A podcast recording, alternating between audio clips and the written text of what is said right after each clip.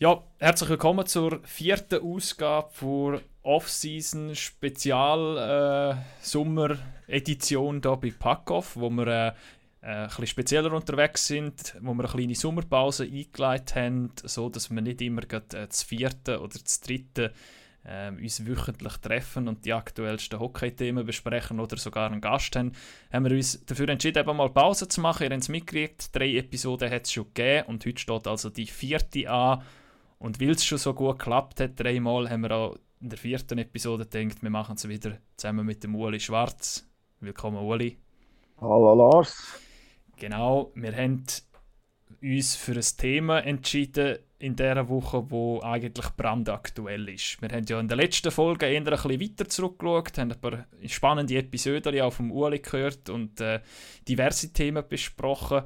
Jetzt sind wir bei einem Thema, wo vor allem letzte Woche ja, ich sage jetzt mal, in der Hockey-Schweiz ziemlich Wellen geschlagen hat. Äh, am Freitag war das, gewesen, wo die Medienmitteilung von Swiss Eishockey rausgekommen ist zum Aufgebot von der U20-Nationalmannschaft, wo ja an die WM reist.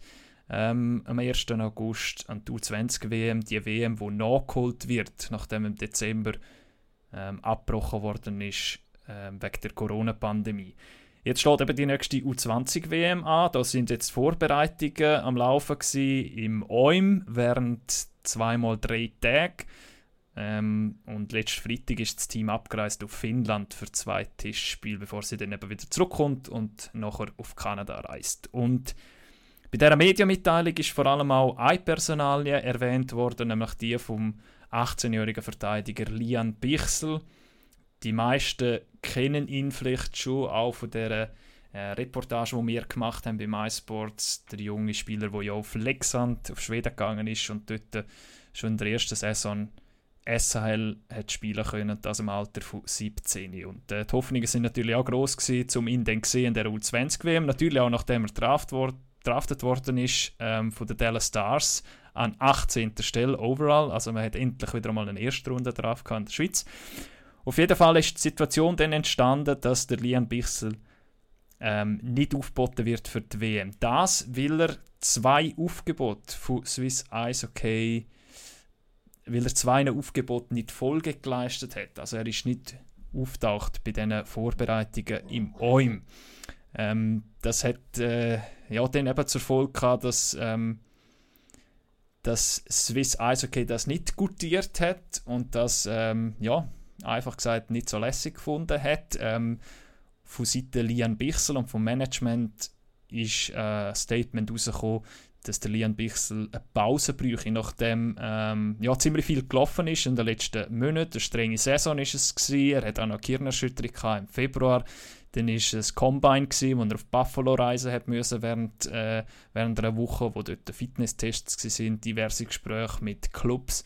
Dann ist eine Woche später, nein, einen Monat später der Draft angestanden, ist also wieder auf Nordamerika geflogen, auf Montreal.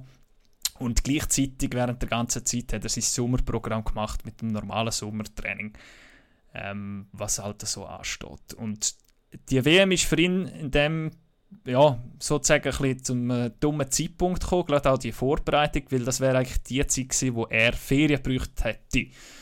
So die Aussage von Liam Bichsel und vom Management. Und dann hat es da halt eben eine Überlappung gegeben. Liam Bichsel hat dann äh, die Idee gehabt, oder äh, die Absicht gehabt, direkt nach Kanada mit dem Team zu reisen, dort die zwei Testspiele noch zu machen und dann die WM zu starten.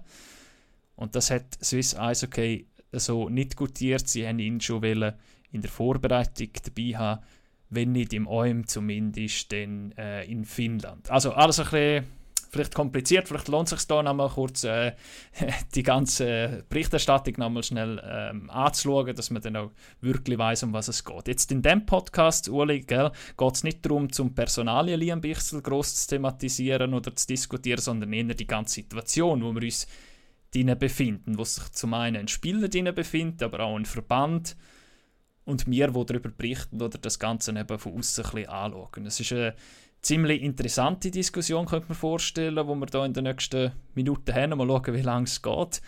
ähm, Uli, jetzt habe ich recht viel erzählt, weil ich glaube, ja, es ist nötig da noch ein bisschen ähm, äh, den Stand durchzugeben, um was es eigentlich geht, der aktuelle Fall und eben die Erklärung, um was es genau geht. Ähm, der Titel, den wir jetzt hier mal gesetzt haben, ich weiß nicht, ob der gut ist für die Uli, ist ein Nazi-Aufgebot verbindlich. Das lädt ein bisschen offen, um was es, was es geht, aber ist vielleicht das noch eine einigermaßen gute Frage.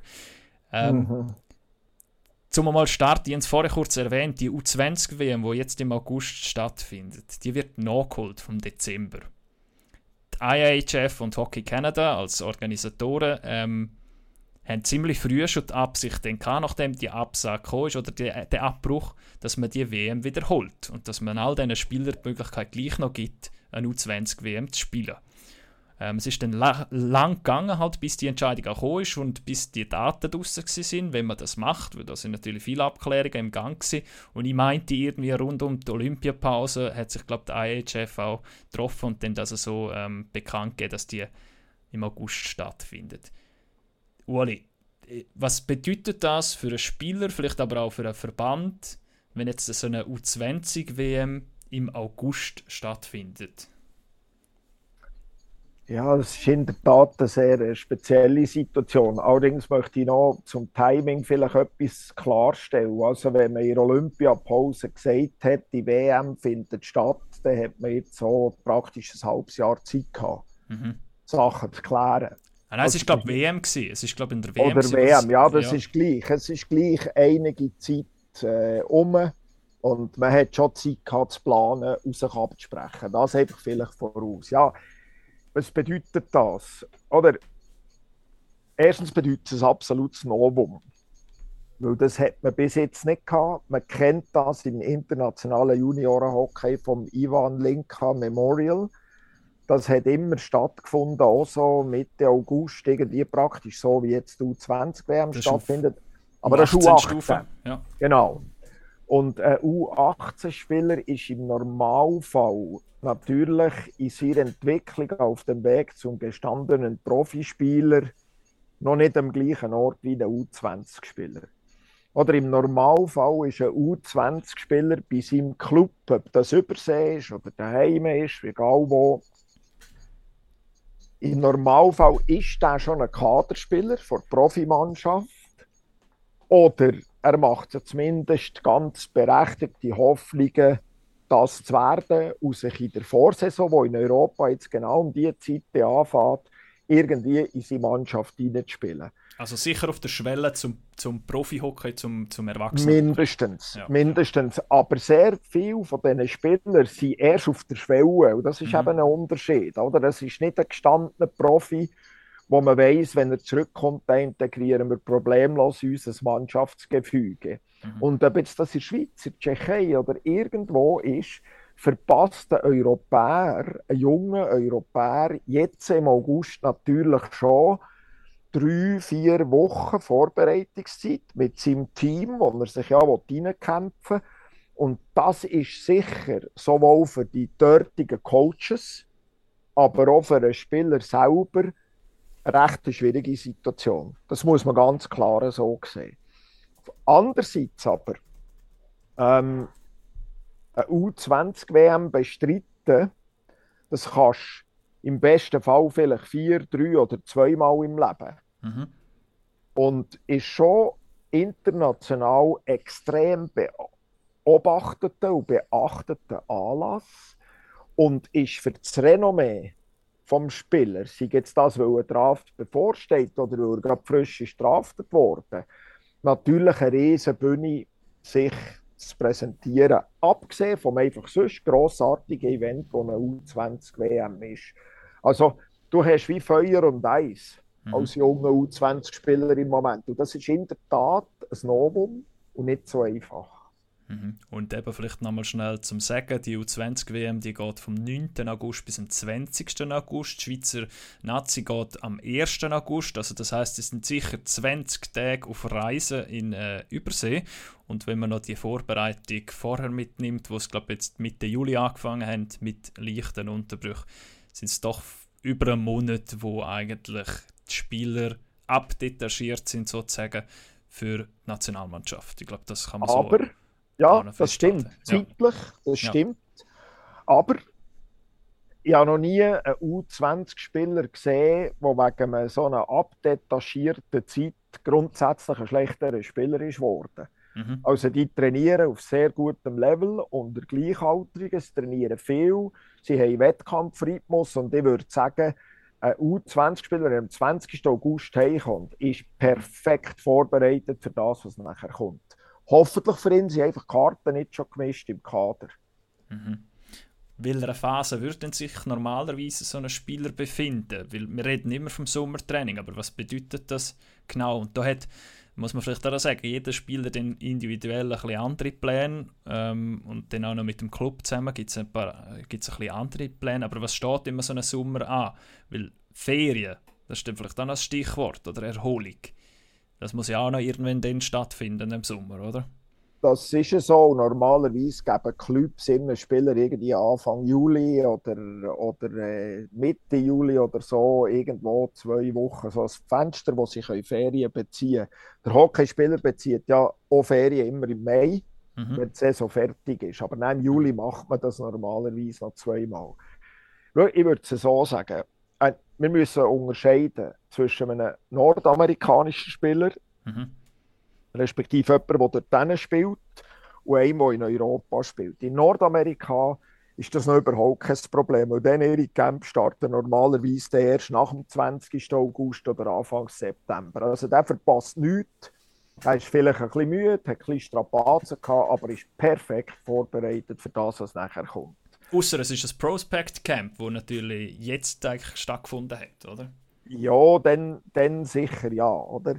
Wenn jetzt aber der äh, Fall nimmst von einem europäischen Spieler und wir mal davon ausgehen, dass irgendwie ab dem 8. August sehr wahrscheinlich alle wieder regelmäßig auf dem Eis stehen, dann verpasst so ein U20-Spieler sicher mal zwei Wochen im Umfeld von seinem künftigen Kader.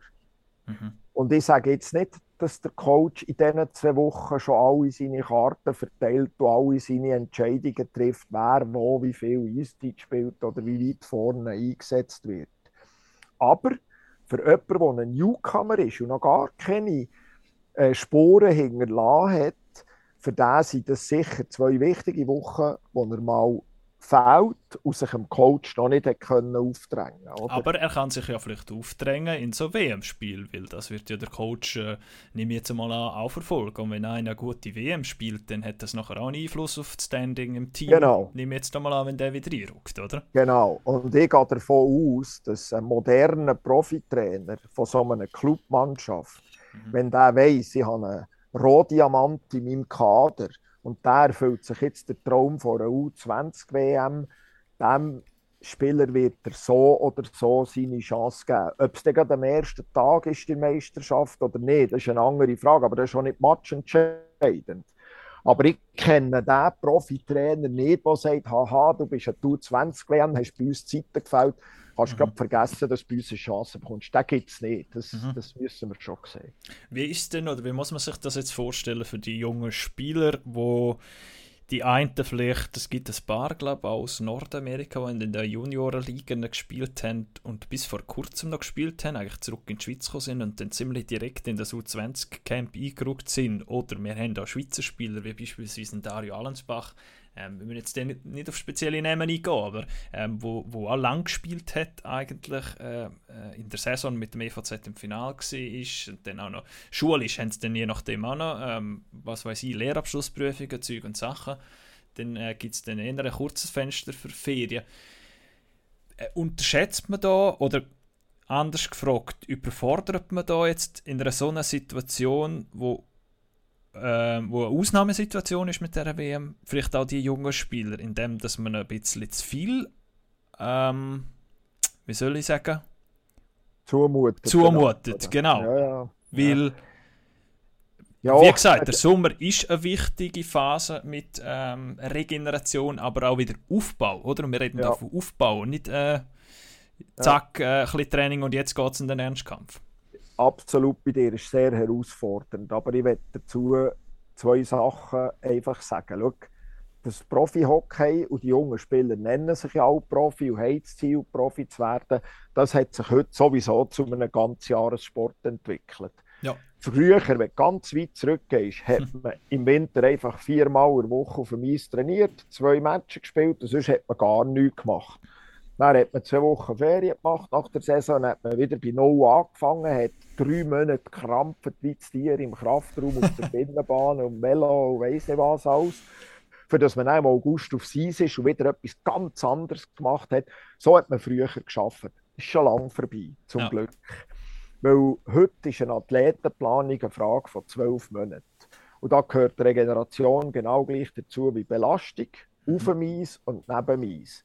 Und einfach nochmal, man hat im April gewusst, oder wenn das es war, dass die WM wird stattfinden und da muss man halt einfach auch sehr individuelle Planungen machen. Jetzt hat der eine noch eine Matur zu machen, ist viel, mhm. ja. Mhm. Und jeder muss Ferien haben, das muss man einplanen, ja. Aber vom physischen Standpunkt her, das sind junge Spieler, die sind sich seit sie Hockey spielen gewöhnt, nicht nur auf dem Eis, sondern auch off-Eis trainieren, und zwar das ganze Jahr. Mhm. Die brauchen nicht so eine wahnsinnig lange Phase für einen körperlichen Aufbau. Und der läuft dauernd, der körperliche Aufbau. Aber die Erholung, um mal zu runterfahren, die Distanz zu nehmen, das ist ein wichtiges Thema. Dem muss man ganz sicher Rechnung tragen, da gebe ich dir recht. Aber, einfach nochmal, kannst auch jeden U20-Nationalspieler fragen, was ist dein höchstes Ziel in deinem Leben? Mhm. als Hockeyspieler. Jeder kommt auch mit NHL. Mhm. Und hey, wenn du in der NHL bist, dann hast du noch ganz andere Belastungen zu tragen, als das, was jetzt der Sommer war. Darum, ich bin dort ein bisschen vorsichtig. Oder? Individuell planen darf nicht zu Verweichlichung führen, aber mhm. auch nicht zu Überforderung. Aber die Spieler, die wollen sich ja herentasten das höchste Niveau der Welt. Mhm. Das heisst nun mal auch an Höchstbelastungen. Reisen. Ich meine, ein NHL-Profi, der fliegt zigmal pro Woche und nicht zweimal im Sommer oder viermal im Sommer. Und darum, diese Belastungen ins Feld zu führen, Reisen und, und, und, und Zeitumstellungen. Was sagt der Russ, ein Junior, oder was sagt der, der irgendwie der, der junge NHL-Spieler, der von Florida nach Vancouver fliegt und dann von Vancouver auf New York und dann über auf Arizona. Mhm. Ich meine, hey, das sind Belastungen, wenn du Profi werden willst, musst du dich darauf vorbereiten und nicht darüber jammern. Damit mhm. lernen zu leben. Dort habe ich eine klare Haltung. Mhm. Du hast vorhin gesagt, individuelle Planung. Also, ähm, da sind wir natürlich auch weiter als vor noch 20 oder 30 Jahren, wo, wo wo vielleicht einfach einmal eine Planung vom Team auch im Vordergrund gestanden ist, da hat sich jetzt nicht jeder Spieler sich noch weiß ich was für einen Plan zurechtgelegt, wenn wir jetzt vielleicht gerade auch das Sommertraining ansprechen, oder? Da ist man dann wieder eingerückt, wenn das ganze Team eingerückt ist, hat eben da äh, Finnenbahn und, und Kraftraum und, und dann ist es dann wieder einmal aufs Eis gegangen. Und jetzt gerade äh, mit Spielern, die äh, früher vielleicht äh, ein Talent nachgesagt wird, wo dann auch draftet werden, die gehen dann natürlich schnell einmal in eine individuelle Planung rein wo man sehr bewusst ähm, auf, auf, auf den Spieler sich konzentriert und sagt, äh, der Spieler macht das selber oder zusammen mit, mit, mit einem Agent oder mit, mit eigenen Fitnesscoaches, wo, wo er selber sich zutut. Das hat sich auch sehr fest entwickelt. Hat ähm, sich. Oder? Aber, aber, eben, dort habe ich ein bisschen, äh, so zwei Meinungen in meiner Brust oder in meinem Herzen. Ähm, es hat sich so entwickelt und es ist auch, auch nicht falsch, dass es sich so entwickelt hat, weil kein Spieler ist am Ende von einer langen Saison am physisch genau gleichen Ort wie ein anderer. Mhm. Und kein Spieler ist in seiner äh, Karriereplanung, in seiner ganzen Zielsetzung, äh, Karriere, Zielsetzung ja. und so weiter am gleichen Ort. Und dass das nach Individualität schreit, das ist logisch.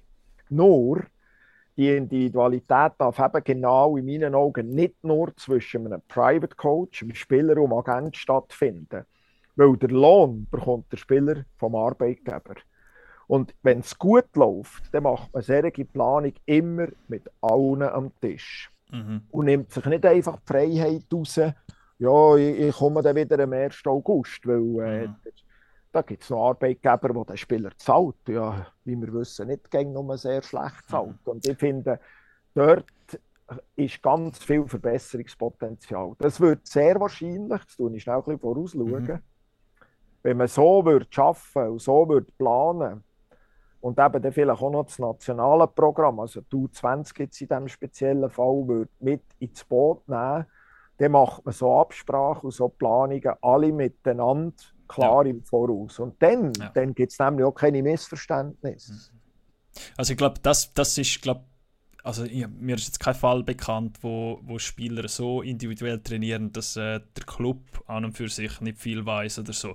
Das ist, also jetzt bei uns in der Schweiz, sagen wir es mal so, das sind, das sind fixe Pläne und da trainiert man im Club. Jetzt ist es halt da schon vielfach dann der Fall bei NHL-Spielern oder so, wo ihr das Programm da in der Schweiz äh, absolvieren, meistens auch das Programm mitkriegen von ihren Clubs. Ähm, aber da das ist entscheidend, Lars. Genau, genau. Das ist entscheidend. Oder der physische Zustand wird vom Arbeitgeber ermittelt, mhm. wenn die Saison fertig ist. Ja. Und er entlädt man ihn und kehrt das Messer völlig um und sagt so, Junge, du verdienst viel Geld. Am 1. August oder am 1. September, am 1. Oktober, je nachdem, kommst du hier, das sind deine Limiten, die musst du erreichen. Und dort mhm. geht es ja recht ans Portemonnaie, wenn es nicht so ist, oder? Mhm. Und das ja. ist einfach ein, bisschen ein anderer Approach dahinter. Aber auch dort oder er geht nicht einfach raus und sagt, ich will den schönsten Bodymuskel haben Ende Sommer. Der Club ja. sagt ihm, was er erwartet von ihm. Ja. Und darum ist eben die Absprache mit allen Beteiligten. Und das scheint mir entscheidend zu sein. Genau, und wenn dann noch äh, äh ein anderer Beteiligter eben dazu kommt, wie eben ähm, der Verband oder äh, äh eine nationale Auswahl, äh, wie es jetzt der Sommer ist bei diesen U20-Spielern, dann wird es noch eine Stufe ja, nein, da kommt einfach noch eine Stufe dazu. Das andere ist eigentlich normal, das macht jeder Spieler. Die, die, die Absprache mit den Clubs, ähm, wenn sie im Sommer und wie sie trainieren, das, das ist normal, das wird gemacht. Dann kommt aber noch so eine U20-WM ins Spiel und dann kommt ein Verband ins Spiel. Inwiefern, und dann kommen wir vielleicht ein bisschen näher zu der Frage, wo im Titel auch steht, ist ein Nazi-Aufgebot verbindlich? Ähm, inwiefern ähm, gibt Nazi jetzt auch der Plan für den Sommer durch und inwiefern ist der verbindlich denn auch für einen Spieler jetzt in Form von der U20 WM? Ja gut, ich glaube, die Nationalmannschaft muss einfach äh, in der Planungsphase von so einem jungen Spieler einfach sagen, schaut, dann haben wir ein Camp, mhm. dann spielen wir, dann gehen wir an eine WM mit das Jahr, oder? Ja. Aber inhaltlich, was der Spieler trainiert, das, glaube ich, liegt näher in der Hand vom Spieler selber mit dem Club, jetzt das aufeinander super abzustimmen und dann die Zeit, die er im Club trainiert, entsprechend zu gestalten und vielleicht eben auch die Ferien zu gestalten, oder? Mhm. Ich glaube, der Verband inhaltlich nimmt nicht Einfluss, aber der Verband sagt natürlich, ähm, dann und dann und dann gibt es Zusammenzüge, dann wollen wir uns vorbereiten und ja, dann, mhm. dann geht es los. Vielleicht noch etwas, Lars, dass wir das auch nicht ganz vergessen. Oder U20-Zusammenzüge hat es schon seit Jahren gegeben, im Juli. Und zwar ja. meistens früher als jetzt. Das ist nicht neu. Ja. Es war ein bisschen früher, gewesen, aber es hat einfach den Unterschied gehabt, nicht das Turnier hinten nachgekommen. Spätestens so ab der zweiten Woche August sind die Spieler zurück beim Club. Mhm. Das um, was, um was ist dort gegangen? Ist dort mehr so mal alle wieder zusammenzukriegen, vielleicht das Spielsystem ein bisschen verinnerlichen, weil man nachher kaum Zeit hat, bis ja. es dann im, ja. im, Dezember losgeht, mit das einer Woche, zwei Wochen Vorbereitung nach ja. der WM?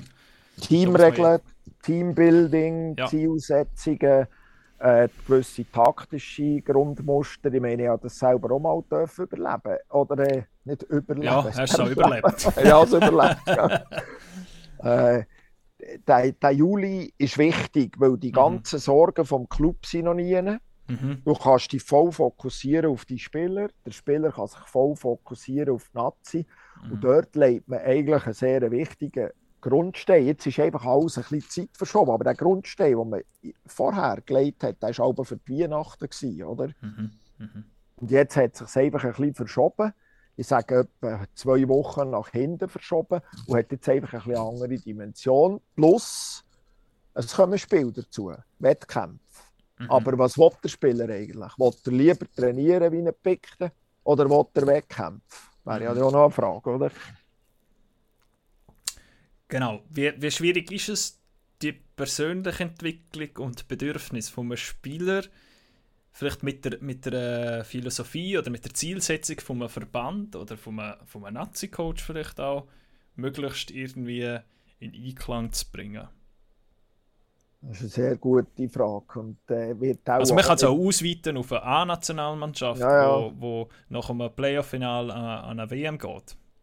Aber oder genau dort tut man ja extrem kommunizieren miteinander und ja. extrem absprechen miteinander und klare Verhältnisse schaffen. Also die Kommunikationsdrähte, wenn du jetzt ein Playoff-Final Überbrückung bis zur WM, die laufen unglaublich heiß. Und da muss man auf beidseitig flexibel sein und individuell das Ganze wahrscheinlich anschauen, oder? Unbedingt. Also Unbedingt. auf jeden Spieler einzeln eingehen. Und Unbedingt. Also da musst du einfach reden. Du kannst nicht einfach, es kann nicht eine Seite einfach sagen, ich nicht. Ja. Oder ich komme nur dann und dann komme ich nicht. Und gleichzeitig kann der Nazi-Spieler oder der Nazi-Trainer das eigentlich auch nicht machen. Da muss man aufeinander zu. Mhm. Und dann muss man das super abstimmen, dass es mal stimmt. Mhm. Und dann muss man sicher auch sehr, sehr gut und klar kommunizieren gegenüber den restlichen Teammitgliedern, weil das ist ja auch noch ein Faktor, der drin spielt, mhm. oder? Mhm. Und ähm, es hat Beispiele, oder es gibt zahlreiche Beispiele, gerade in unserer Schweizer Nazi, wo aus verschiedensten Gründen so Diskussionen glaub, auch immer wieder aufgekommen sind. Und ich glaube, eines der berühmtesten Beispiele ist glaub, schon das von Dennis Malgin. Ähm, was ist jetzt drei Jahre her oder so, drei, vier Jahre her, ist schon auch ähm, mit der Ehre Patrick Fischer ähm, so ein bisschen eingeläutet worden, zusammen mit dem Reto Raffainer, dem ehemaligen Nazi-Direktor, dass man eine klare Linie fährt, glaube auch, eine klare Philosophie hat, also dass man eigentlich, ähm, wenn man für die Nazi aufgeboten wird, ähm, der, das, ja. ja. dem Aufgebot Folge zu leisten und mit Freude einzurücken und mit Stolz äh, mit dabei sein und, und das Team ähm, ja, weiterzubringen. Und dass man so Geschichten, wie es vielleicht früher gegeben hat, ich weiß nicht, da kannst vielleicht du aus deiner Erfahrung noch erzählen, wo es dann in Deutschland angestanden ist und dann ja, vielleicht der eine oder andere gesagt hat, du, also musst du mir dann nicht unbedingt aufbieten, ähm, ich kann auch gerne verzichten oder das, vielleicht sogar bei gewissen Weltmeisterschaften. Es gibt so Beispiele äh, noch und nöcher. Und da ist schon etwas eingeführt worden seit der Ära Fischer, oder? Schau, du fragst, ist ein Nazi-Aufgebot verbindlich? Rechtlich sowieso nicht. Ja. Also verbindlich rechtlich ist das sowieso nicht. Aber eine Hockey-Nation, die stolz ist auf sich, und, und mit Stolz zeigen wie gut das Hockey ist bei uns und ein Spieler, der international mit Stolz zeigen dass er nicht nur in der Liga gut ist, sondern auch international gut ist, für den ist es Aufgebot, wenn er gesund ist und nicht irgend familiär irgendetwas im Weg steht, eigentlich schon eine Pflicht, in Anführungszeichen. Und ich glaube, der Gesundsportler, der Gesundathlet, der sagt, ich bin gesund, ich habe nicht ein familiäres Problem, äh, ich, ich will kommen. Ob er dann genommen wird, ist eine andere Frage. Aber grundsätzlich, so gesehen, moralisch finde ich, ist es eigentlich eine Verpflichtung. Und schau, ich habe noch nie einen U20-Spieler gesehen, der im Dezember gesagt hat, ich komme nicht, ich bin müde oder es ist mir zu viel. Warum mhm. nicht? Weil sie genau auf die grosse Bühne wollen, weil sie sich empfehlen, das Scouts, empfehlen den, für den Draft und, und, und, und. Und jetzt Gut, aber es ist ja mitten in der Saison, dann sagt ja, ja niemand, ich bin müde. Also, das, ja, also ist ja niemand ja, müde. Ja, es ist vielleicht. Also, ja, sie, eben, müssen ein bisschen aufpassen mit dem Vergleich. Genau. Oder? Also, aber, aber, das, was du jetzt gerade gesagt hast, das, das, das lässt, ähm, eben auch, hat Patrick Fischer auch gesagt, im, im 19. Ich habe da noch einen Artikel gefunden, ähm, dort hat, lässt er sich zitieren bei einer Pressekonferenz, es war der Dezember 19, gewesen, wo da, glaube die auch so eine Testspielphase ist, ähm, Zusammenzug. Wenn ein Spieler ein Aufgebot erhält, dieser fit und nicht irgendein privates Problem vorliegt, aber er trotzdem nicht kommt, dann fehlt das Commitment für die Nazi. Wir sind ja. die Schweizer Nationalmannschaft und werden sicher bei niemandem Bitti-Betti machen. Das begrüße ich hundertprozentig. Weil ich glaube, dass gerade die letzten paar Jahre vielleicht einsetzen, so mit ja, auch 13 mit dem Stockholm-Erfolg. Mhm. Spätestens dann hat schon ein, ein Sinneswandel, ein Sinneswandel stattgefunden diesbezüglich. Mhm. Und wenn man den Stellenwert von der Nazi hochhalten will, und wenn man ein mhm. Ehrengefühl hat als Schweizer Hockeyvertreter, dann muss man es genau so machen, wie es du jetzt zitiert hast. Also ich unterstütze das grundsätzlich cento per cento. Mhm. Ähm, dann ist mir vielleicht nachher so ein die Frage, wie, wie, wie setzt man das durch, wie kommuniziert man das auch? Und das ist dann vielleicht wir haben mal so ein eine andere Frage, aber ich weiß jetzt nicht, ob das auch noch reinpasst. Oder? Weil dazu mal hat man dann schon ein deutliche Wort gefunden. Eben gerade bei Dennis Malgin ähm, ist dann dort beispielsweise äh, gesagt worden, wo habe ich jetzt das da gehabt, ähm, dass sich der Dennis Malgin nicht immer zu 100% äh, auf, auf, auf die Nationalmannschaft äh, ja, ich finde es jetzt nicht mehr, wo ist jetzt das gewesen? Ja, konzentriert oder konzentriert, committed. Oder, committed ja, hat, ja. genau, also ziemlich Ja, ja. deutliche Wort und das dann auch so in die Medien raus, rausgegangen ist und sich dann der Dennis Malgin in der Folge auch gemeldet hat und gesagt hat, das stimmt gar nicht, Also, sind schau. immer zu 100% ähm, mit dabei. Das ist dann eben so, noch so ein bisschen Kommunikationssache. Äh, äh. Aber lassen wir die mal auf der Seite Kommunikation, Mhm. sondern kommen wir rein von der Sache her.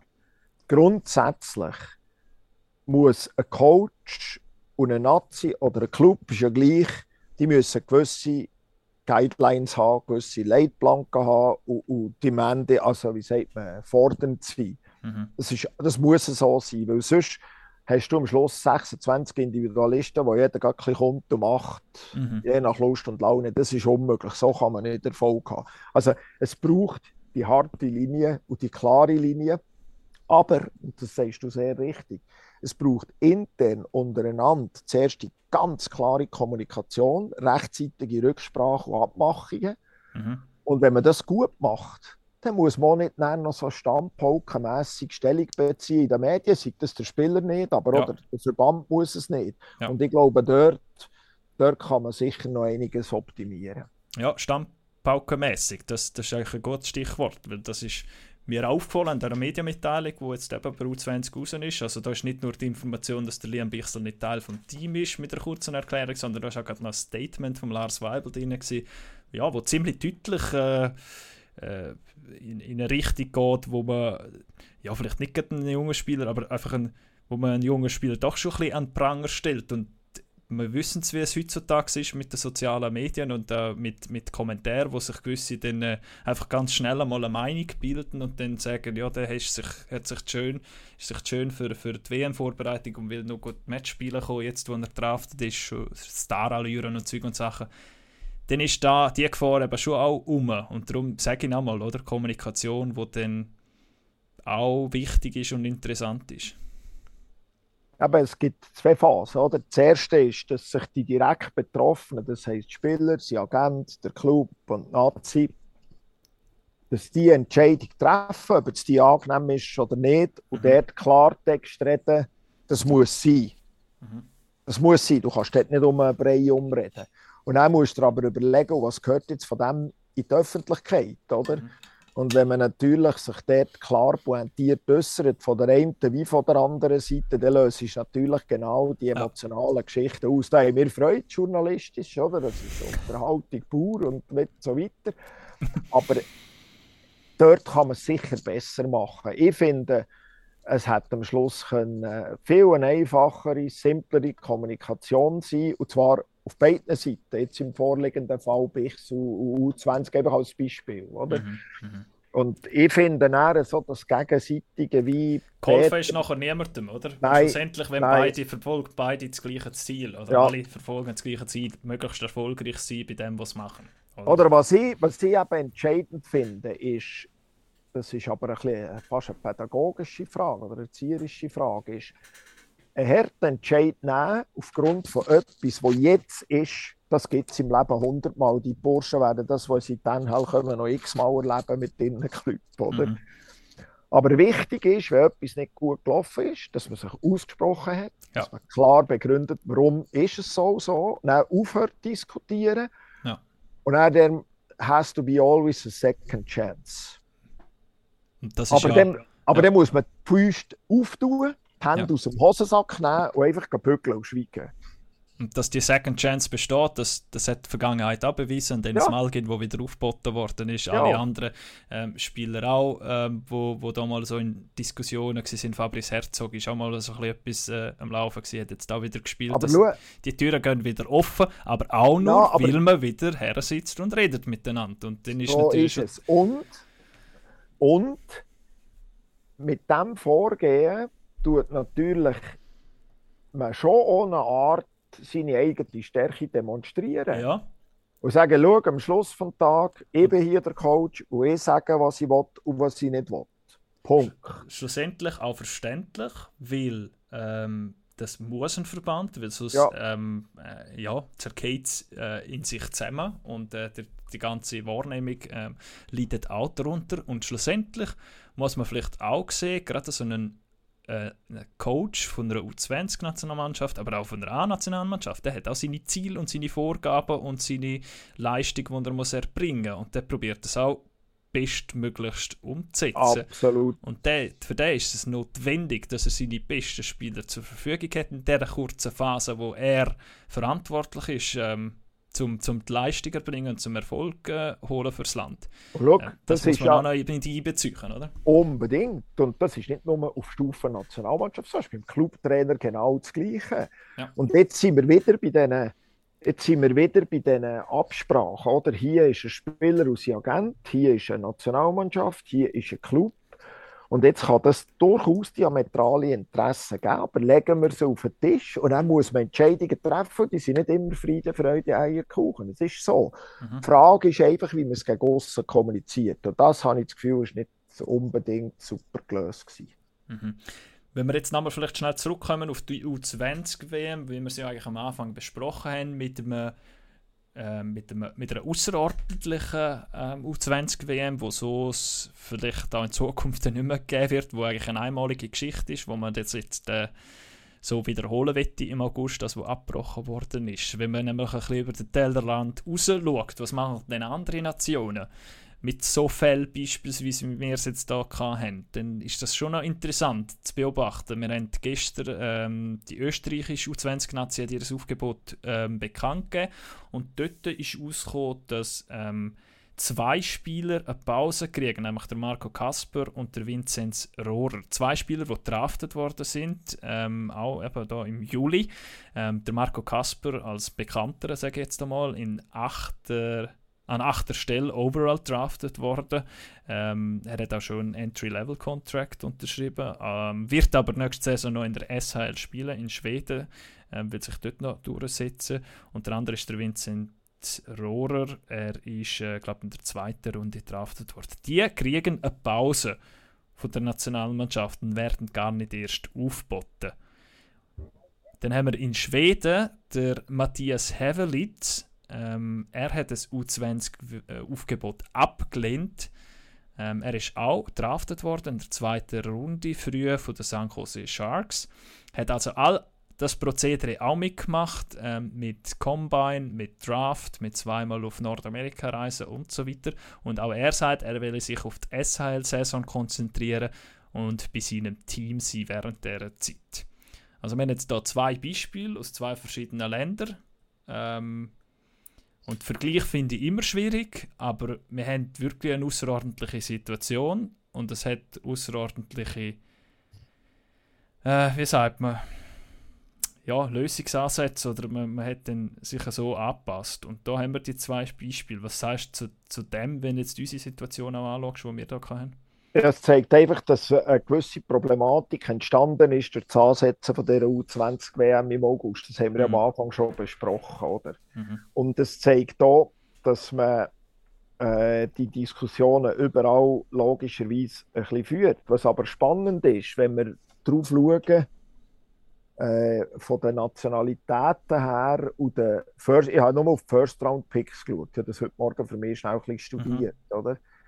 Die, die in Nordamerika spielen, bei denen gibt es ganz wenige, die aus irgendwelchen Gründen, mir nicht bekannten Gründen sagen, ich, ich, ich rücke nicht ins Camp ein. Mhm. Es sind ganz wenige. Aber nochmal, bei denen tut eben nicht der eigene Club schon mit dem Fanion-Team am 8. August starten. Also die mhm. Problematik scheint mir auf den ersten Blick in Nordamerika weniger vorhanden zu sein als in Europa. Aber ich bin dann gleich mhm. gespannt, wenn wir dort das Roster sehen von den Slowaken, Slavkovski mhm. und Nemec zum Beispiel, mhm. wo notabene schon Olympia gespielt haben, Meisterschaft gespielt haben, WM gespielt haben im letzten Mai, mhm. jetzt auch einen kurzen Sommer hatten, auch mhm. sind draftet worden und jetzt offenbar im Stand heute noch auf ihrem äh, Kader figurieren. Oder? Da sieht man eben, dass es so Spieler gibt, die sich dem stellen. Dort bezweifle ich aber, dass dann die an der U20-WM teilnehmen, weil sie glaub, offenbar sehen. auch bei, bei ihren Clubs, äh, bei den NHL-Clubs schon in den Prospect-Camps sind und gerade Slavkowski schätzungsweise wahrscheinlich direkt ähm, bei Montreal wird starten und Kann sein. wahrscheinlich, ich sage jetzt einmal, Freigabe nicht kriegen, kriegen oder wird. Frage, das ist nochmal eine andere Situation. Spieler, die gerade direkt ins NHL-Team ja. reinkommen oder zumindest irgendwo in der AHL ja. Äh, versorgt werden oder ähm, platziert werden und der, und der Club keine Freigabe gibt. Das ist nochmal eine Aber andere jetzt, Situation. Jetzt bist, du wieder, jetzt bist du wieder bei der individuellen Planung, oder? Ja. wo eben der Club am Tisch sitzt und so weiter. Ja, das gibt, das gibt solche Lösungen. Was wir vielleicht nicht ganz außer Acht dürfen lassen, ist äh, aus bekannten Gründen äh, gibt es ja auch keine Absteiger bei der U20-WM. Genau. Und das heisst, jetzt sogar eine kleinere Nation kann eigentlich relativ locker auf vielleicht seinen besten Spieler mal verzichten, mhm. wenn das der Spieler auch will, aus seinem Club. Oder? Mhm. Das mhm. ist auch noch etwas Spezielles. Das haben wir zwar in den vorderen Jahren auch gehabt, aufgrund von Covid und und und. Aber das entschärft sicher wieder ein bisschen die ultimative Situation, dass ein Spieler um zu verrecken muss dabei sein, weil ja, sonst ein, ein nationales ein, Programm zusammengeht. Ja, genau, dass eine Nationalmannschaft dann in Gefahr würde ja. kommen, dass man absteigen würde. Also dort ja. ist ja vielleicht die Zielsetzung von der, von der, ähm, von der Verbände an die Nazi-Coaches, an die Nationalmannschaften einmal ein bisschen etwas anderes denn im, äh, in einem anderen Fall, wenn, wenn man wirklich absteigen könnte. Also das, das, das Turnier nicht, äh, nicht einfach nur ein blaues Turnier ist, das nicht, aber dass es ähm, ja nicht um, äh, um, de, um Leben und Tod geht. Bei dem ja, es ist ja so. so. Aber, aber nochmal, tun wir mal alle, alle äußeren Umstände auf die Seite. Ich bin fest überzeugt, und das wird dir jeder Spieler sagen, der je in seinem Leben hat eine U20-WM mitspielen konnte, es ist halt schon ein sehr spezielles Event, auf sehr gutem Niveau, auf sehr äh, technisch, taktisch gutem Niveau. Und ich habe noch keinen Spieler gesehen, der wegen dem Einsatz an einer U20-WM schlechter wurde. Vielleicht hat er Pech gehabt, hat sich irgendwie schwer verletzt, das wäre schade. Aber das Risiko ist immer, wenn du daheim spielst. Aber grundsätzlich ist es einfach etwas, kannst du zwei bis viermal im Leben Maximum machen. Und ich gehe schon davon aus, dass bei jungen Spielern grundsätzlich der Stellenwert schon vorhanden ist. Die wollen dort schon dabei sein. Jetzt ist einfach die Frage, unter welchen Umständen und mit welchem Zeitaufwand. Ja, für mich ist es dann einfach schwierig zu vergleichen, weil eben die U20-WM jetzt im Sommer stattfindet und das ja. vielleicht dann einmal ein, bisschen ein Unterschied ist ähm, zu, zu den WMs, die im Dezember sind. Und man eben auch nicht vergleichen kann, finde ich auch. Ähm, die U18-WM, die normalerweise im Sommer stattfindet, weil man da komplett in einer anderen Phase für Karrieren ist, vom, vom Alter her, ähm, sage jetzt einmal das, was wir vorher schon besprochen haben, die meisten U20-Spieler sind jetzt vom Sprung oder auf der Schwelle zum Profi-Hockey und zu, zur ersten Mannschaft, wo es eben darum geht, sich einen Platz zu erkämpfen. Ja, das ist so ein bisschen das. Jetzt schaue ich mal schnell auf mein Notizblatt, weil wir sind doch schon recht lang dran, aber es ist auch ein, äh, äh ein interessantes Thema, äh? ein interessantes ähm, Thema, wo eben außerordentlich ist, weil wir von Anfang an jetzt gesagt haben, an dem Podcast, warum reden wir überhaupt Genau, weil die WM im August stattfindet und das auch außerordentlich ist und dass sich da alle Beteiligten, von Spielern bis über äh, Clubs bis über Verband, irgendwie arrangieren müssen und die beste Lösung ähm, finden müssen. Für sich, aber auch schlussendlich auch fürs Team und auch für, für, für die Nation. Das, um das geht es. Und ähm, am einfachsten geht das immer, wenn man miteinander redet und das möglichst früh ähm, zum vieles schon doch planen, auch wenn vieles schwierig ist zum planen. Aber dass es klare Verhältnisse gibt äh, auf beiden Seiten und dass man weiß, wo was man redet und äh, auch weiß, wer man muss angehen und wie man sie muss angehen. Ja, zu welchem Zeitpunkt vor allem auch. Ich glaube, das ist entscheidend. Oder einfach kurzfristig äh, ist so Zeug immer schwierig, weil da hat jeder seine Planungen äh, bereits angefangen und so weiter. Aber äh, das wird auch müssen die Lehre sein. Oder? Ich bin immer der Auffassung, man kann nicht zu viel kommunizieren und man kann eigentlich auch nicht zu früh kommunizieren. Mhm.